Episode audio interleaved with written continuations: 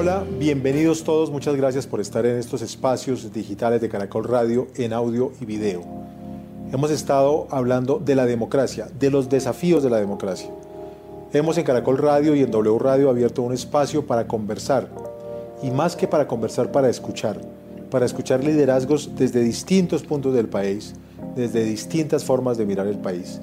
En Los Desafíos de la Democracia 2021, un espacio que está abierto gracias a Bancolombia, a la Fundación Conrad Adenauer, a Diallo y a Colsubsidio. Y lo que nos interesa es, antes de que nos pongamos a hablar de candidatos, de elecciones, de partidos políticos, de disputas electorales, que por supuesto nos interesan ahora y nos interesarán siempre, queremos hablar de lo fundamental, de la democracia. ¿Qué es democracia? ¿Cómo funciona nuestra democracia? ¿Cómo podemos mejorarla? ¿Cómo podemos arreglarla si es necesario? Y lo que hemos hecho es escuchar muchos, muchos liderazgos, muchas voces, 80, 85 personas llegadas desde distintos ámbitos, con distintas edades, con distintas maneras de ver la vida, de ver el país y de entender la democracia. Algunas de ellas, de esas voces, nos van a estar acompañando en este espacio en el que les agradecemos nos brinden su compañía. La primera de esas voces, la saludo de inmediato, es la de Waldistrudis Hurtado. Waldistrudis, muchas gracias por estar acá. Le doy un saludo de parte de todos los oyentes y que nos siguen en video en Caracol Radio. Muchísimas gracias, muy buenas tardes Luis Alfonso. Creo que esto es una magnífica oportunidad, como bien lo dices, para que las voces de muchas mujeres y de muchos hombres en el país puedan ser escuchados y justamente en este desafío que implica construir democracia. Waldistrudis Hurtado es una lideresa, pero específicamente lideresa por los derechos de las mujeres y en su diversidad, su diversidad étnica y racial, con especial énfasis en el trabajo de mujeres afro y mujeres indígenas. Empezamos preguntándole y felicitándola porque sé que a usted la acaban de nominar internacionalmente como una de las lideresas más destacadas en este 2021. ¿Es verdad, cierto, Sí, eh, de verdad que me siento muy emocionada y me siento muy comprometida porque hoy he sido reconocida como una de las 10 mujeres finalistas del mundo por el Instituto de Paz de Estados Unidos. Este instituto reconoce cada año el trabajo que hacen las mujeres en sus territorios, el trabajo de forma resiliente, de forma eh, participativa y, ¿por qué no decirlo?, llevando esas voces de todas nosotras mujeres en estos escenarios de toma de decisiones. Pues la felicitamos, nos encanta que esté ahí y esperemos que pues, esté no solo como finalista, sino ojalá como ganadora, aunque usted es ya una ganadora llevando esta voz de las mujeres colombianas? Yo ya me siento una ganadora porque igual eh, tener una nominación, quedar entre 10 después de una, digamos, una competencia tan amplia, porque es de todo el mundo, y quedar representando a mi país, Colombia, y quedar representando también a mi territorio, Buenaventura, y a mi departamento, ya inspira en mí un proceso de transformación, el cual he venido jalonando desde hace muchísimos años. Y justamente de eso queremos hablar, Waldistrudis. ¿Qué significa para usted no tanto o no solo ese premio, sino la oportunidad de traer la voz de las mujeres del Pacífico eh, para este tipo de discusiones. ¿Qué significa la oportunidad y qué espera conseguir para ellas? Bueno, es una pregunta bastante interesante porque tener las voces de las mujeres del Pacífico es tener las voces de toda una generación, ¿sí? en sus diferentes identidades, tener las voces de, eh, concretas de las mujeres nuestras. Y en ese sentido quiere decir en la búsqueda y en la reafirmación de derechos. La democracia nos da un escenario global de participación, un escenario global que se define con la participación de las mujeres justamente en estos escenarios de toma de decisiones.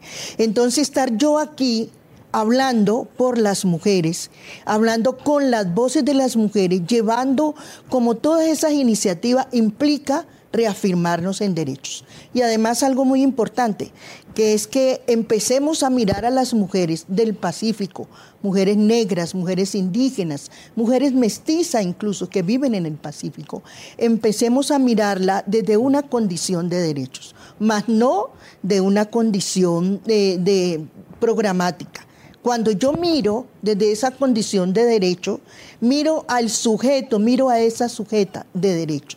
Y en ese ejercicio le estoy dando herramientas para fortalecer su liderazgo y su participación.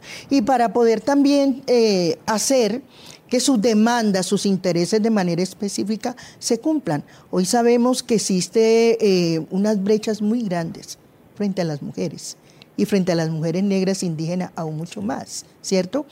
Pero necesitamos que esas brechas se eliminen, que esos estereotipos imaginarios que hay por todo el sistema combinado de opresión que arcaicamente, es decir, de la esclavitud venimos trayendo, se eliminen y empecemos a vernos en, esa, en ese espacio de igual a igual con derechos, ejerciendo derechos. sobre este tema de los derechos y de la eliminación de esas barreras, que deben dejar de ser infranqueables para convertirse en inexistentes. Estamos hablando de democracia. Específicamente, usted allá en ese foro, ¿qué pensó, qué planteó, si nos lo puede contar? Como nuevo camino que les permita a las mujeres afros, indígenas, mestizas del Pacífico colombiano conseguir a través de la democracia los derechos que hoy no tienen. Bueno, este foro yo creo que es una oportunidad muy grande para posicionar derechos de todas las mujeres y de nosotras como mujeres indígenas. Exigimos y requerimos la inclusión real y efectiva de nuestros derechos. Pero esa inclusión real y efectiva de derechos se da justamente con la participación en los espacios de decisión, con los espacios ciudadanos, donde las mujeres podamos ser partícipes directas de ese diálogo social y político de transformación donde las mujeres podamos colocar esas demandas históricas, pero esas demandas históricas no se pueden quedar en un discurso, se tienen que eh, revertir con estrategias en políticas públicas diferenciadas y que esas voces en territorio sean tenidas en cuenta más allá de unas estrategias asistenciales. Necesitamos generar herramientas para que nos empoderemos todas. Quedémonos ahí. ¿De qué tipo, qué tipo de herramientas podemos generar para ese empoderamiento? Las herramientas que necesitamos empoderar tienen que ver primero con la autonomía económica. Autonomía económica para la Lo que quiere decir que necesitarían un presupuesto especial o un giro de qué tipo, ¿cómo se logra esa autonomía económica? Esa autonomía económica se tiene que generar en primer lugar con la formación, generar el acceso a educación en todos los niveles estamos hablando de una autonomía económica individual más allá de una autonomía económica territorial. Sí, exacto. Estamos hablando de esa autonomía que tiene que ver desde lo individual para llegar a la autonomía eh, económica colectiva.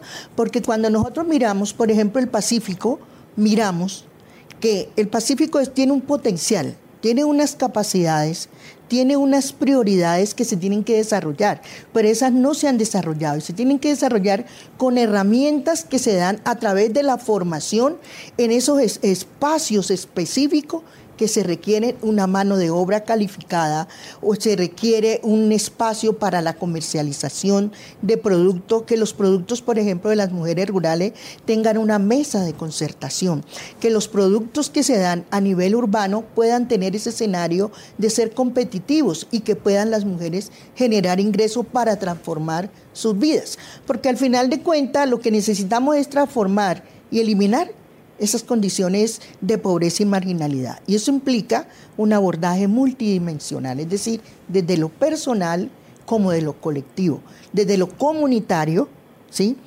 valorando las competencias territoriales y valorando también cómo se incorporan las mujeres, cómo nos incorporamos las mujeres en el desarrollo de esa capacidad para ser eficiente en el desarrollo económico. Yo tengo que recordar, por desgracia, es que usted todo esto lo intenta hacer y lo dice desde una zona del país muy violenta.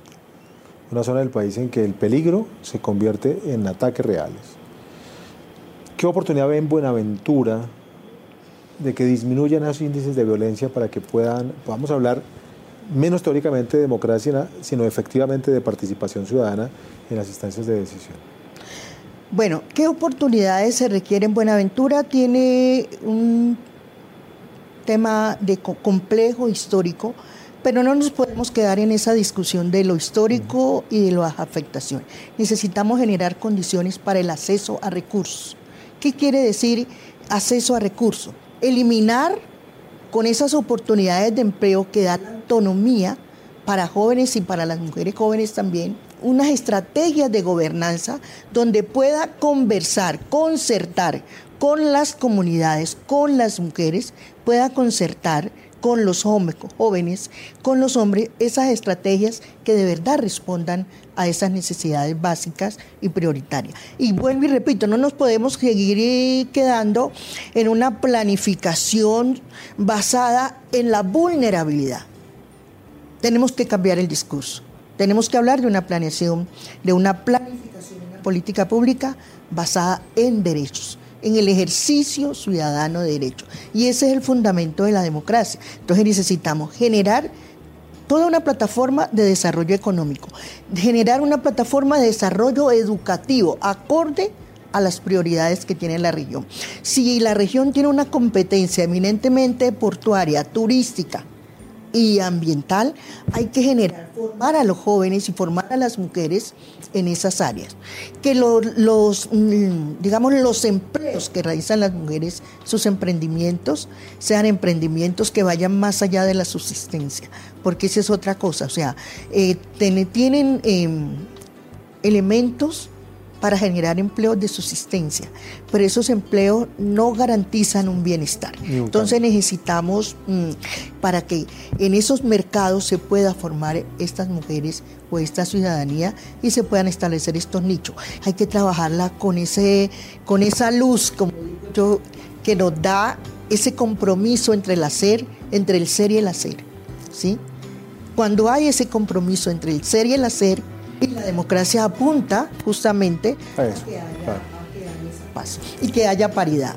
Entonces necesitamos mujeres como alcaldesas, como gobernadoras también, porque la representación de las mujeres negras y de las mujeres indígenas es supremamente baja y débil. Waldistruis, pues muchas gracias por estar con nosotros esta vez. Va a escuchar usted que las que más oída acá son voces de mujeres, porque entendemos que tenemos que escuchar mucho más a las mujeres a las que tanto tiempo hemos dejado de oír en este país. Es Waldistrudis Hurtado, lideresa nacional por los derechos de las mujeres en su diversidad étnica y racial. De nuevo, muchas gracias por estar con nosotros. Bueno, muchas gracias a ustedes por esta oportunidad de llevar las voces, llevando mi voz, siendo referente de todas estas mujeres que están en territorio, que están allí, pero que confían y confiamos también que, una que hable, todas estamos hablando. Y yo estoy aquí hablando por todas. Y me siento también que estoy aquí para que todas sientan que soy su referente de manera positiva, con mucha esperanza. Estamos construyendo esperanza, porque la esperanza es poder.